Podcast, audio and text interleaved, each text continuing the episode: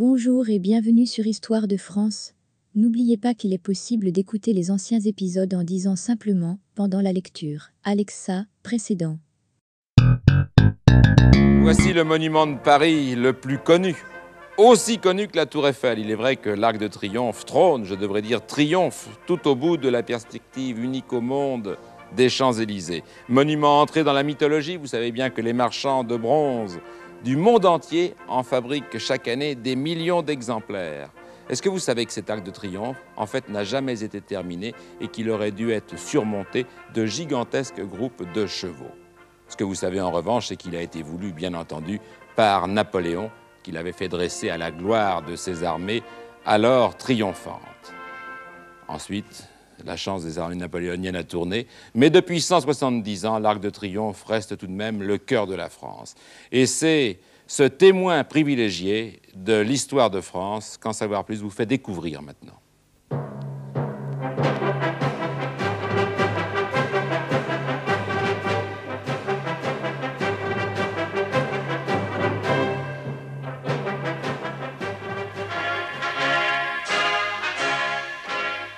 De ses 50 mètres, l'Arc de Triomphe de l'Étoile domine la plus célèbre et sans doute la plus belle perspective urbaine du monde. C'est en 1806 que Napoléon, fidèle à l'antique tradition des empereurs romains, décide de faire élever à sa gloire et à la gloire de ses armées un gigantesque arc de triomphe. Sur l'un de ses piliers, François Rude sculptera à la demande de Monsieur Thiers, non pas la Marseillaise, comme chacun le croit, mais très exactement le départ des volontaires. De combien d'événements prestigieux sera-t-il ainsi le témoin? Le 14 juillet 1919, les troupes de la victoire défilent sous l'Arc de Triomphe. On n'a pas vu sans doute cérémonie plus émouvante depuis ce jour de décembre 1840 où les cendres de Napoléon avaient suivi le même chemin, escortés par un impressionnant cortège. Ou peut-être depuis la nuit du 31 mai 1885, durant laquelle la dépouille de Victor Hugo est exposée sous l'arc, drapée d'un immense crêpe noir.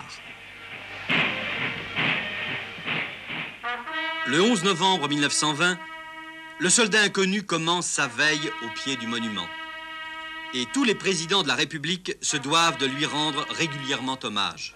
Albert Lebrun, Vincent Auriol, René Coty, le général de Gaulle, Georges Pompidou. Hommage aussi du monde entier. Hirohito en 1921, Fouad Ier, Georges VI, la reine Juliana, Elisabeth II, Eisenhower et Nikita Khrouchtchev, le chancelier Adenauer, le président John Kennedy et Richard Nixon, Winston Churchill. Le 7 août 1919, Charles Godefroy gagne le pari le plus fou, passer sous l'arc avec un aéroplane.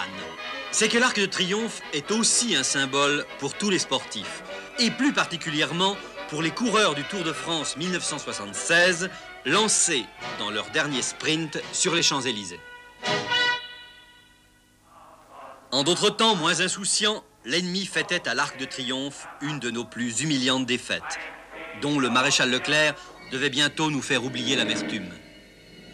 On manifeste à l'Arc de Triomphe en février 1934, aussi bien qu'en 1956, au tout début de la guerre d'Algérie, où René Pleven est violemment pris à partie par la foule des émeutiers. Mai 68, tenaillé entre ses ambitions révolutionnaires et sa soif d'ordre et de paix sociale, c'est la France de toujours qui s'affronte ici, avant de se réconcilier à l'ombre du glorieux monument.